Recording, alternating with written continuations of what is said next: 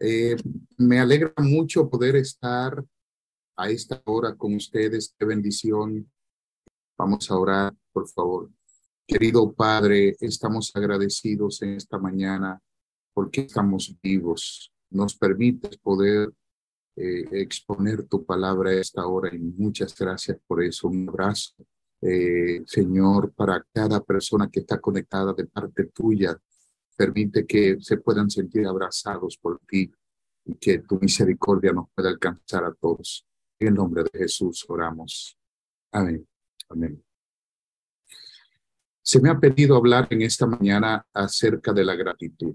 La gratitud es un sentimiento, una emoción, una actitud, un reconocimiento de un beneficio que se ha hecho o se va a recibir a, a uno, a cada uno de nosotros. Así que la gratitud prácticamente es una percepción, es interesada, mm, es algo que nosotros hacemos de manera interesada, pudiera decirse, porque eh, tenemos un benefactor, eh, tenemos realmente un beneficio que nos ha sido otorgado. Por lo tanto, la gratitud es para nosotros, eh, pudiese decirse, un, un pasivo, ¿no? Lo recibimos. Hay tres visiones en cuanto a la gratitud. Está la visión judía. En el judaísmo, la gratitud es una parte especial del acto de culto, de la forma para todos los aspectos de la vida del creyente. Y de acuerdo con la visión del mundo hebreo, la gratitud es algo que viene de Dios porque Él nos ha dado, nos ha regalado, nos ha conferido algo. La gratitud es extremadamente importante para los seguidores en el judaísmo, pero también en, en todo el Antiguo Testamento se ve a los hombres y las mujeres en su adoración agradecidos, expresando la gratitud, como en el Salmo capítulo 30, versículo 12, el Salmo 9.1, donde habla acerca de la gratitud. Y dice, el Señor Dios mío, voy a dar gracias a ti por siempre. En el Salmo 30, 12, quien haya escrito ese salmo, eh, le dice al Señor, voy a dar gracias a ti por siempre. Esa devoción es evidente que es debido a algo que Dios le ha conferido a esa persona y le dice, voy a dar gracias a ti por siempre, voy a estar agradecido por siempre. El Salmo también 9.1 dice, voy a dar gracias al Señor con todo mi corazón. Y son dos, dos cosas que me gustaría tomar. Número uno, voy a dar gracias a ti por siempre. Y número dos, voy a dar gracias al Señor con todo mi corazón.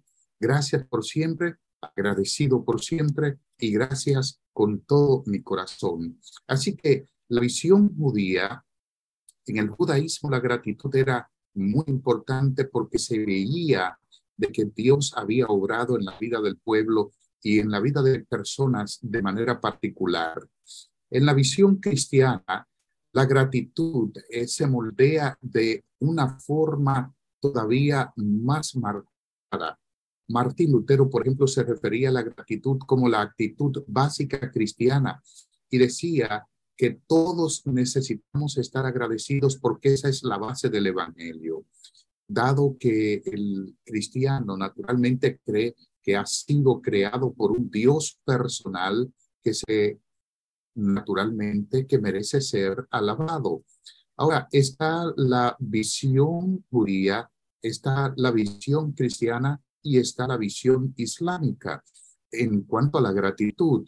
En la Sura 14 el Islam dice, en el Corán eh, se afirma que los que están agradecidos, Dios los hará o les dará mayores placeres, los hará más felices y le dará mayores placeres. La visión judía, la visión cristiana, la visión islámica. Por eso Pablo en Hebreos capítulo 12, versículo 28 dice, así que recibiendo nosotros un reino inconmovible, tengamos gratitud. Pablo dice, tengamos gratitud y mediante ella sirvamos a Dios agradándole con temor y reverencia. Hebreos capítulo 12, versículo 28. En ese mismo, en esa misma epístola a los Hebreos, el capítulo 13, versículos 15 y 16, el mismo Pablo dice, así que ofrezcamos a Dios siempre también por medio de sacrificios alabanzas, es decir, fruto de labios que confiesan su nombre y de hacer el bien, de ayuda mutua. No os olvidéis, porque de tales sacrificios se agrada Dios. Dios quiere un corazón sincero en la gratitud. En el sistema del antiguo pacto, el sacrificio de animales era la forma en que el pueblo mostraba su agradecimiento a Dios. Ahora, naturalmente, que esta gratitud debía ser una demostración que ocurría en lo más interior del corazón. Dios recibía esa gratitud cuando venía del corazón. De manera que en, el Testamento hay muchas expresiones de esa gratitud. Yo quisiera ver unas cuatro eh, de ellas en este momento con ustedes. El Salmo 8 es una expresión de gratitud, una expresión máxima de gratitud. ¿Por qué? En este salmo se conmemora la creación del ser humano. Este salmo comienza con el nombre divino Jehová y su título Señor. Por, eso dice, oh Jehová, Señor nuestro, el término Adodenu, que es conocido en toda la tierra por lo que hizo, especialmente en la creación. Dios es conocido por todo lo que hizo de manera especial en la creación. En este salmo se habla de Jehová conociendo todo lo que ha hecho, todo el universo. Por eso dice, cuando veo los cielos, obra de tus dedos, la luna y las estrellas que tú formaste, digo, que es el hombre para que tengas de él memoria y el Hijo del Hombre para que lo visites. Está hablando de Dios como creador, está hablando de las promesas del Señor, lo que Él hizo en toda la creación y en el mundo conocido, y entonces está presentando temas como el río del mar, el mar rojo, está presentando temas como el río Jordán, la división del río Jordán, las plagas de Egipto, entre otras promesas que Dios había hecho pueblo. Por lo tanto, en este salmo se expresa una gratitud interior y está diciendo que el hombre es corona de la creación, de cómo Dios hizo al hombre. Nosotros debemos sentirnos agradecidos tan solo por lo que Dios ha hecho en nuestras vidas, conmigo, en particular contigo. Cada uno de nosotros debemos de tener, y es evidente que es así, muchos motivos por lo que agradecer a Dios por lo que ha hecho en nuestras vidas. Él revela la majestad de la naturaleza en la vida humana. Y entonces en este canto de la noche estrellada, como es conocido, y que de hecho es el primero de los salmos de la naturaleza, entre una playa de, de salmos como el 19, el 29, el 104, donde hablan de Dios como creador de la naturaleza. Aquí se presenta entonces que Dios es realmente eh, infinito en misericordias, en bondades, en proezas a favor nuestro, que ha hecho cosas maravillosas y que las sigue haciendo. Dios es fiel y nos ha tenido por fieles aún no siéndolo. Y por eso nosotros también debemos de estar muy agradecidos de Él. En el Antiguo Testamento, y para eh, eh, presentar una forma más marcada este asunto, en el Antiguo Testamento, lo que tiene que ver con la gratitud, encontramos que había siete fiestas. Estas siete fiestas se daban en todo el año, es decir, en primavera, marzo, abril, se daba la fiesta de la Pascua. Al día siguiente de la fiesta de la Pascua iniciaban los panes sin levadura por siete días. Al día siguiente de los panes sin levadura iniciaba entonces la fiesta de las primicias, que era un solo día. En esa fue la que resucitó Jesús el día 16 del mes de Aviv o Nisan del año 31 de nuestra era. Entonces, en esa fiesta debía presentarse todo el pueblo, todo el pueblo debía presentarse. se daban estas fiestas en primavera, repito, y luego en otoño se daban a tres fiestas más. Pero después de las de primavera, de marzo, abril, eh, al final, abril, ya eh, llegando prácticamente a lo que es nuestro mayo, se daba la fiesta del Pentecostés, unos 49 o la fiesta eh, como se de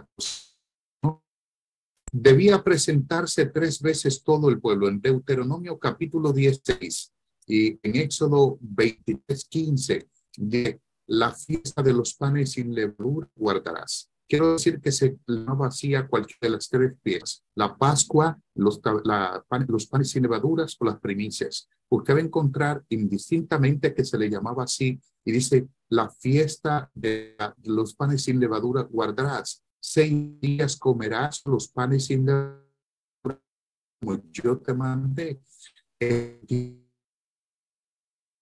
Que es nuestro, eh, que es el mismo abril. Entonces dice, porque en y ninguno de vosotros se presentará con las manos vacías. Es decir, era una ofrenda que se hacía de agradecimiento, pero en toda ofrenda de agradecimiento debía naturalmente el pueblo presentarse con algo el Señor.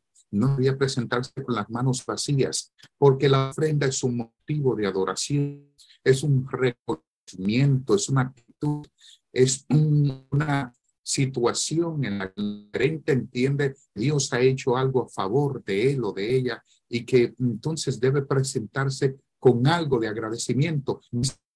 Dios algo de nosotros. En el Salmo 50 dice que no. Él dice, si yo tuviera hambre, el versículo 12, no te lo diría a ti, porque mías son las cabras monteses y comienza a enumerar de que todo lo que hay es de Él. Sin embargo, el agradecimiento jamás es con las manos vacías. repito, el agradecimiento jamás es con las manos vacías. En Deuteronomio se repite la misma escena y el capítulo 16, versículo 16, dice tres veces cada año aparecerá cada varón delante de Jehová tu Dios en el lugar que en el lugar que él escogió en la fiesta solemne de los panes sin levadura, en la fiesta solemne de las semanas, en la fiesta solemne de los tabernáculos, y ninguno se presentará delante de Jehová con las manos vacías.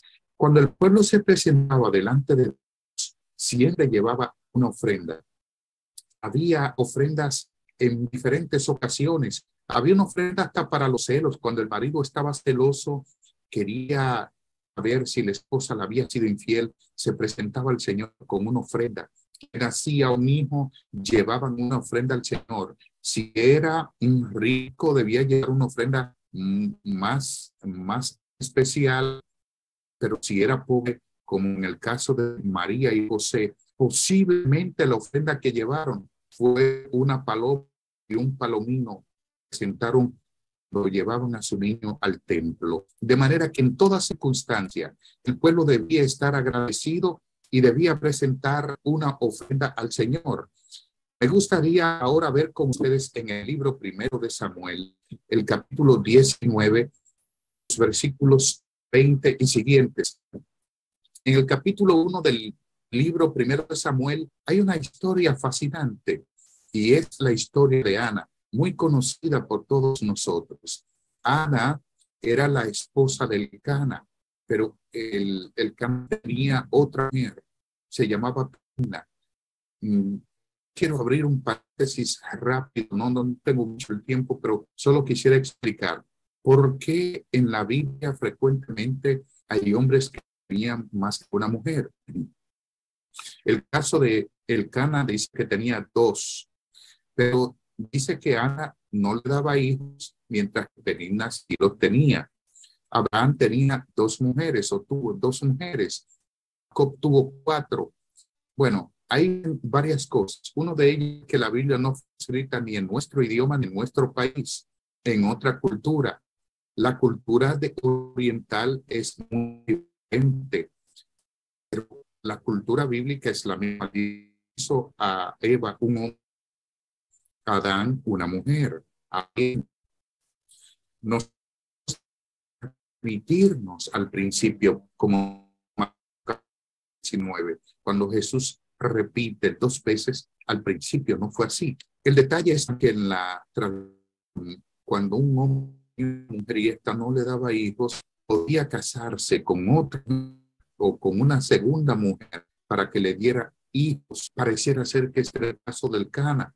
De manera que él amaba a Ana y entonces ella no le daba hijos. Pareciera ser que se vio en la obligación de un segundo matrimonio con Penina. El detalle es que Penina la irritaba cada año que iba al templo a ofrecer los sacrificios acostumbrados. Dice Penina irritaba a Ana. Ella derramó su alma ante el Señor y le pidió un hijo al fuerte que le dijo, si te dignares a mirar la bajeza de hierba y le sierva un hijo varón. Notemos que en, la, en, en el empleo del accidente gramatical, Ana dice un hijo varón. Si es un hijo, se supone que no sabía, esto sí lo sabía. Los hijos no tenían computadora, tenían negritas, no subran como nosotros hoy. Las que ellos hacían era la repetición, el empleo de pleonasmos como era un medio de fuerza literaria para que Dios se diera cuenta de qué era lo que ellos querían. Querían estar seguros de que se percatase otra persona unos o Dios de, lo, de qué era lo que querían. Así que dice, si me dieres un hijo, yo lo daré a Jehová todos los días de su vida. Dios escuchó y ese hijo fue Samuel. En el capítulo 1, versículo 19 y 20 dice que se levantaron mañana, adoraron de Jehová y volvieron de rezo a su casa en Ramá. El Cana se llevó a su mujer Ana y Jehová se acordó de ella. El término acordarse bíblicamente tiene una connotación teológica impresionante. La palabra acordarse es sinónimo de salvar, actuar a favor de para salvar. En, en, Génesis capítulo 8, versículo 1 dice que Dios acordó de Noé y de su familia que estaban en el arca. Se había Dios olvidado de Noé. Negativo, imposible. Dios no se había olvidado de Noé, de los que estaban en el arca, ni de los animales. Lo que pasa es que Dios actuó a favor de ellos para salvarlos. En Génesis capítulo 19 dice que Dios se acordó de Abraham y sacó a Lot de Sodoma para salvar. Dios no se ha olvidado del actuó a favor de por amor al pacto que había hecho con Abraham y salvó a Lot. En Éxodo capítulo 2 dice que el pueblo de Israel clamó a Dios y Dios se acordó de Abraham y sacó al pueblo de Egipto. Dios actuó para salvar al pueblo. En Lucas capítulo 23, el ladrón en la cruz le dijo a Jesús, acuérdate de mí cuando vengas en tu reino. Dios se acordó del ladrón y lo salvó. En Génesis capítulo 30, versículo 22, en una situación similar, Dios se acordó de Raquel, dio hijos y Ana. Cuando dice el texto, Dios se acordó de Ana, es que la salvó. Mi pregunta esta mañana, ¿te ha salvado Dios de alguna situación? se ha acordado Dios de ti en algún momento? ¿Te ha dado alguna, algún beneficio del cual debas deba sentirte agradecido? Yo sé que sí. El detalle es que Dios siempre se acuerda de nosotros. Me gustaría que en este momento tú escribas en el chat, Dios ha acordado de mí Aleluya. Por eso se acordó de Ana, le dio un hijo y me gusta que ustedes vean conmigo lo agradecida que Ana En el capítulo 2, los versículos 3, Ana hace un cántico al Señor, un cántico de gratitud. Y dice, entonces Ana oró y dijo, mi corazón se requija en Jehová, y poder se en Jehová. boca se ríe de amigos por cuanto en tu salvación. No hay santo como porque no hay nadie fuera de ti como el Dios nuestro. Multipliques, multipliquéis las palabras de y de altanería, arrogantes de vuestra boca, que a el Dios nuestro todos y a él le toca pesar las Maravilloso. Ana y cántico de alabanza porque Dios se había cortado de ella. Dios la había salvado. Si ustedes notan, el pueblo de Israel también hizo un cántico de alabanza a Dios por haberlo sacado de Egipto. En, en capítulo 15 está el cántico de gratitud donde María y las amas salieron a danzar. Es importante notar que Dios siempre se acuerda de nosotros. Dios siempre obra nuestro favor. Por lo tanto, siempre habrá un para estar agradecido de nuestro Dios. Y ese momento es ahora. Ese momento es ayer y ese momento será mañana. En todo momento debemos estar agradecidos. En el Salmo 34, el salmista dice, alabaré a Jehová en todo tiempo, su alabanza estará de continuo en mi boca. Samuel, Ana, en el libro primero de Samuel, presenta que Dios obró a favor de ella. Otra persona que estuvo agradecida de Dios por su salvación fue Jonás. Ustedes saben que Jonás fue enviado a Nínive a una misión de Israel a Nínive.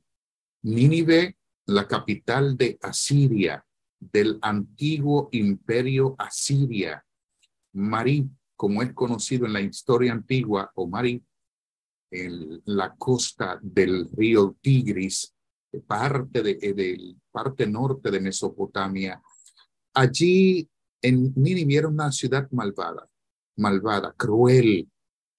Posiblemente los ninivitas hayan matado a los padres de Jonás y por eso él los odiaba tanto. Y ahora Dios le da un mensaje, ve a Nínive, ve a aquella ciudad, proclama el mensaje, porque yo la destruiré dentro de 120 días. Jonás sabía que Dios no la iba a destruir.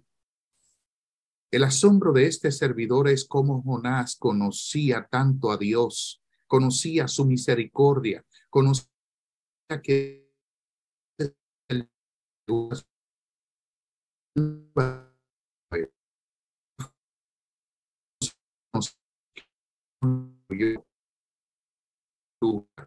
Nínive se embarcó, pagó su pasaje, fue a Jope y se embarcó para ir a Tarsis. ¿Dónde es Tarsis?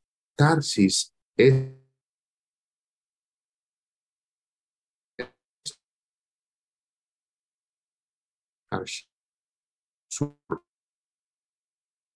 Tarsis es el sur de España, o sea, Jonás embarcó para ir de Nínive, de Israel, continente asiático, a España, continente de un continente a otro, Jonás quería huir de la presencia de Dios. Alguien también había escrito en el Salmo 139, ¿a dónde me, ¿de dónde me esconderé de ti? ¿A dónde iré de tu presencia y me esconderé de ti? Si voy al sepulcro, ahí estás tú. En el vientre, ahí estás tú. No hay lugar, no podamos esconder de Dios. Que el Señor actuó y mandó a un pez, para que se tragara a Jonás. Con el vientre del pez vivo, que esto, esto es un milagro que la comparación que se hace en Mateo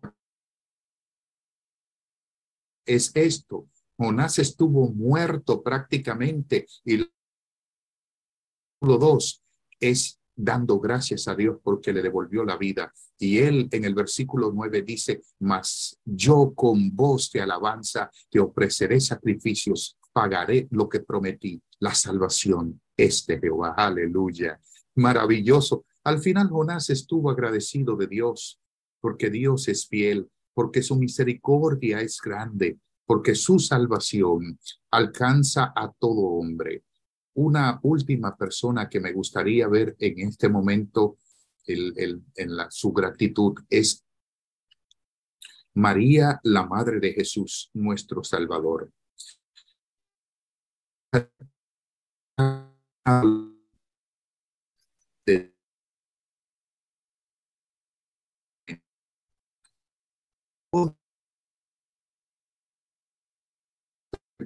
El pueblo o todo, toda la humanidad desde el mismo momento del pecado estaba esperando al Mesías en su casa. La palabra en Génesis capítulo 3, cuando Eva dice, por voluntad de Jehová he adquirido un varón.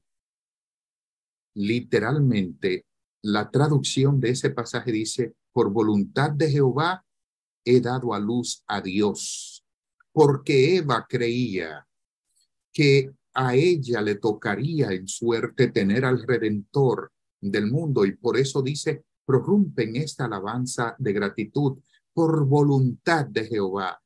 He adquirido a Dios o he dado a luz a Dios. Le pone por nombre Caín. El nombre Caín es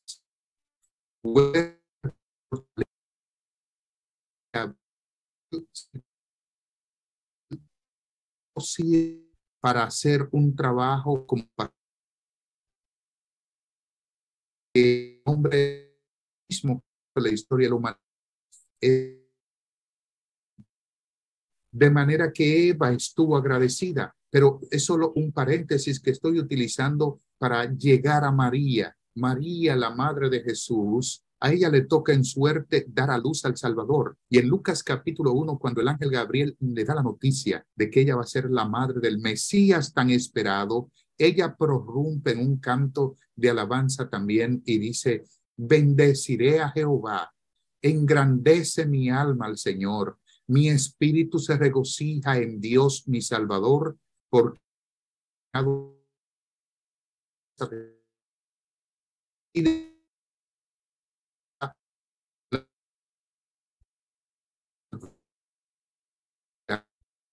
dice bienaventurada María y nosotros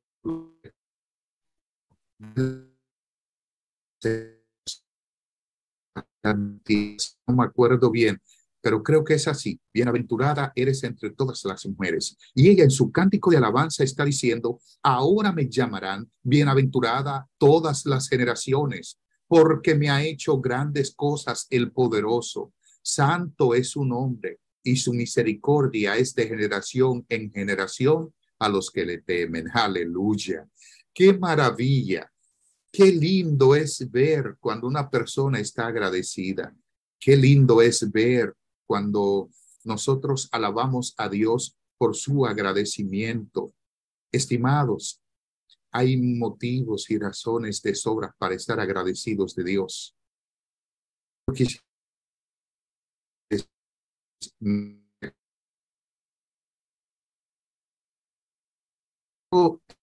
Testamento, solo el Nuevo Testamento contienen eh, informaciones de gratitud a Dios, sino nosotros también y este servidor en caso particular. En el en el 2000 estamos en el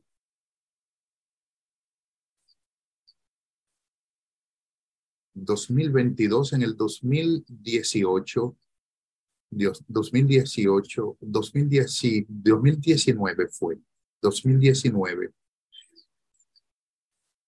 No, perdón, fue 2018. El hecho es, hace tres años y algo. Yo estoy en Piantini compartiendo a donde estaba de pastor con parte de la hermandad y de repente me sentí eh, aquejado de salud. Pues al día siguiente decido, decido ir a hacerme unos análisis y cuando voy la sangre no salía. No salía mi sangre, no, no hubo forma de sacar sangre. Así que yo me fui, me tomé mucha agua, como me dijeron, regresé, pero a duras, a duras luchas, me sacaron la sangre de la prueba. Los análisis arrojaron algunas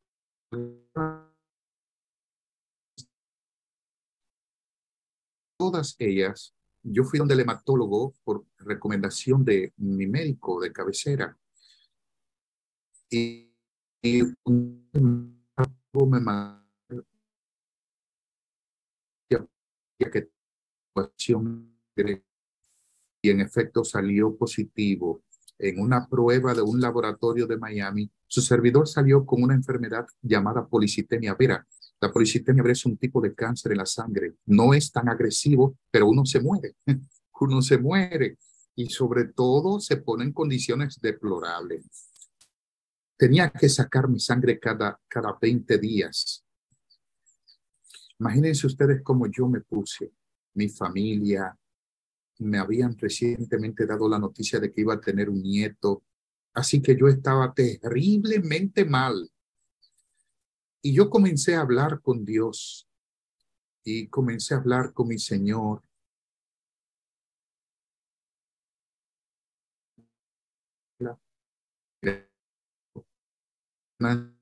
Grande, me sentí terriblemente mal yo no me quiero morir. No sé ustedes, pero yo me quiero morir. Yo estoy enamorado de la vida.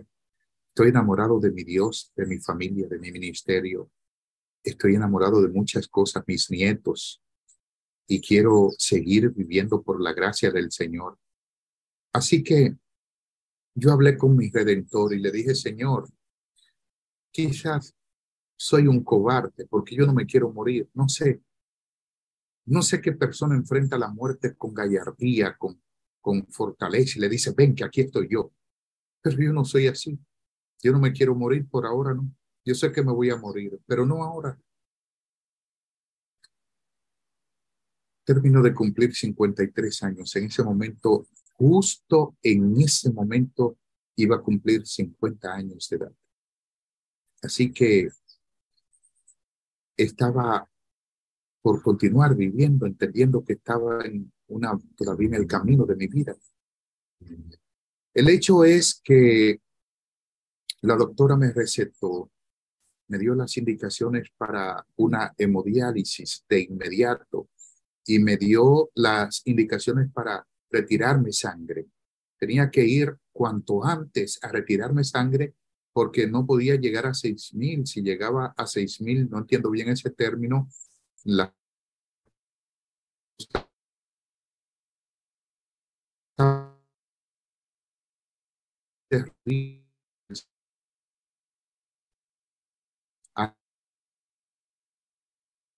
pero yo sé que tú eres poderoso.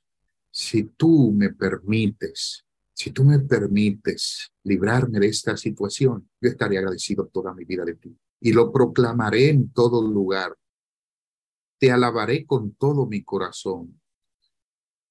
Yo quisiera decirles que tomé la decisión de no hacerme la hemodiálisis ni de sacarme sangre. Mi familia me dijeron, ¿qué vas a hacer? Digo, voy, vamos a esperar, esperemos en Dios. Pasó una semana, yo seguí bien, superando la ansiedad. Poco a poco mi confianza en Dios fue aumentando la fe fue fortaleciéndose, aunque la ansiedad no es falta de fe, somos seres humanos. Yo no me voy a detener en esto ahora, pero la ansiedad no es falta de fe, no es falta de fe. Los psicólogos que me escuchan, si hay algunos, saben que es así. De manera que seguí adelante y ya me sentía bien.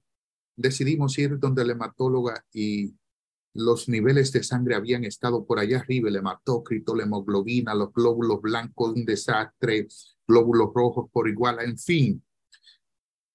Mm, de repente, la sangre ya estaba estable, no subía. El hematócrito ahora estaba en 53. Y ella me dijo, bueno, vamos a ver, pero yo decidí ir donde otra doctora y ella me dijo, no se saque sangre, no se saque sangre. Pues yo quisiera, para no alargar el asunto, decirles que hace tres años y algo, y hasta el día de hoy no me he sacado una gota de sangre, no me di una hemodiálisis.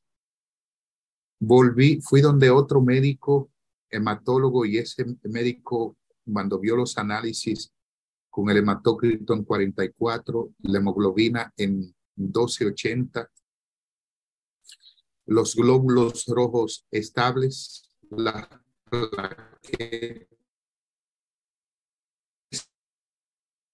que no, no tenido esa enfermedad. Eso fue una, una decisión, no sé qué pasó, pero usted no ha tenido esa enfermedad nunca. Y yo lo miré y le dije, yo tuve esa enfermedad, doctor. Lo que pasa es que hay poder en el Señor para sanar. Yo quisiera decirles que hasta el día de hoy, Dios ha sido maravilloso conmigo.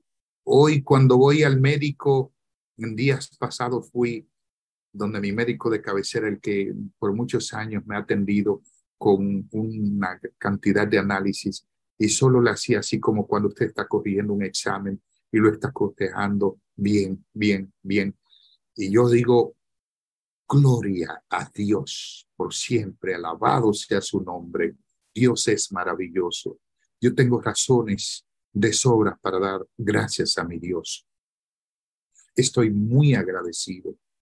La gratitud, más que un sentimiento, es una realidad. Los diccionarios definen la gratitud como un sentimiento, pero yo digo, la gratitud es una vivencia, es alguien que ha experimentado algo maravilloso con Dios y que puede decir, mi Dios al que yo sirvo es real, es vivo, es grande. Ahora, cada día de la ofrenda de gratitud, yo me presento al Señor con una ofrenda no necesariamente mayor, aunque sí, porque he sido bendecido de una forma impresionante, pero no necesariamente mayor, porque a Dios, de hecho, a Dios no le importa ni siquiera la ofrenda y eso no nos va a ayudar. Lo que sí, Él quiere que vayamos con un corazón sincero, agradecido. A Dios le encanta la gratitud. A Dios le gusta que digamos y le aceptemos de que Él ha hecho cosas maravillosas en nuestras vidas, porque solo ha sido Él, nadie más. Él es nuestro Dios, Él es nuestro Salvador, Él es nuestro Redentor, Él es nuestro benefactor y por eso debemos estar agradecidos de Él en todo momento. En el libro de Apocalipsis, los, capítulos 4 y 5, aparece la adoración en el trono y esa adoración es, tiene un propósito y dice, por cuanto nos has salvado y nos has redimido con tu sangre gloriosa. Aleluya. Dios merece toda nuestra gratitud. Y este sábado, 17 de diciembre, demuéstraselo al Señor. Ven agradecido al Señor. Trae tu ofrenda, pero también, sobre todo, trae tu corazón. Y yo voy a concluir. El himno 485 del himnario antiguo, himnario eh, antiguo, el, el que usamos anteriormente, que dice, traían en silencio presentes al Señor, su amor humilde y puro le daba gran valor. Palabras de consuelo y hechos de bondad, Jesús los recibía por su sinceridad. Y entonces habla de un hombre que estaba en ese lugar y le dijo al Señor que no tenía nada que darle. Y le dijo que lo único que le podía dar era su corazón. Y el himno dice que Jesús respondió, de todos los presentes, este es el mejor. Vas a traer tu ofrenda este sábado 17, pero te quiero decir con toda sinceridad, de todas las ofrendas que a Dios le agrada, a Él le agrada el corazón más que cualquier otra. Tráele tu corazón al Señor. Dale tu vida por completo a Él. Si has estado viviendo una vida a medias, si has estado sirviendo al Señor a medias, si no, no te has entregado por completo a tu Dios. Hoy ríndete a Él, dale tu corazón por todas las cosas que Él ha hecho en tu vida. Que Dios te bendiga en esta mañana. Yo quiero orar contigo. Gracias, Belkis. Ese abrazo también es para usted. Vamos a orar. Querido Padre que estás en los cielos, alabado seas mi Salvador. Cuán maravilloso eres Eres un Dios bueno. Eres un Dios grande, eres un Dios poderoso. Eres un Dios que ha hecho tantas cosas en nuestras vidas. Como el Salmo 91 dice que harán a tu lado mil y diez mil a tu diestra, más a ti no llegarán. Gracias por protegernos. Gracias porque tu ángel acampa a nuestro alrededor. Están muriendo tantas personas a diario y tú nos, sostienes vivos. Tú nos das salud. Alabado sea Salvador bendito. Tú mereces toda nuestra adoración, nuestra gratitud y nuestra alabanza. Alabado seas. Cada persona que está conectada escuchando tu palabra en esta mañana, bendícelo, dale salud, alcánzalo donde quiera que estén. Si tienen algún familiar en el mundo, tráelo desde allá, Señor. Si tienen un hijo en las drogas, en los vicios, en la prostitución, en el alcohol, alcánzalo. Si el esposo está alejado, alcánzalo. Si la esposa está alejada, alcánzalo. Si el matrimonio está roto, repáralo, Señor, y permite, Padre querido, que cada persona que en esta mañana ha escuchado tu palabra pueda sentir la mano poderosa tuya para bendición, para salvación y para vida eterna. Oramos y damos gracias en el nombre de Jesús, en el nombre de Jesús, en el nombre de Jesús. Aleluya. Amén.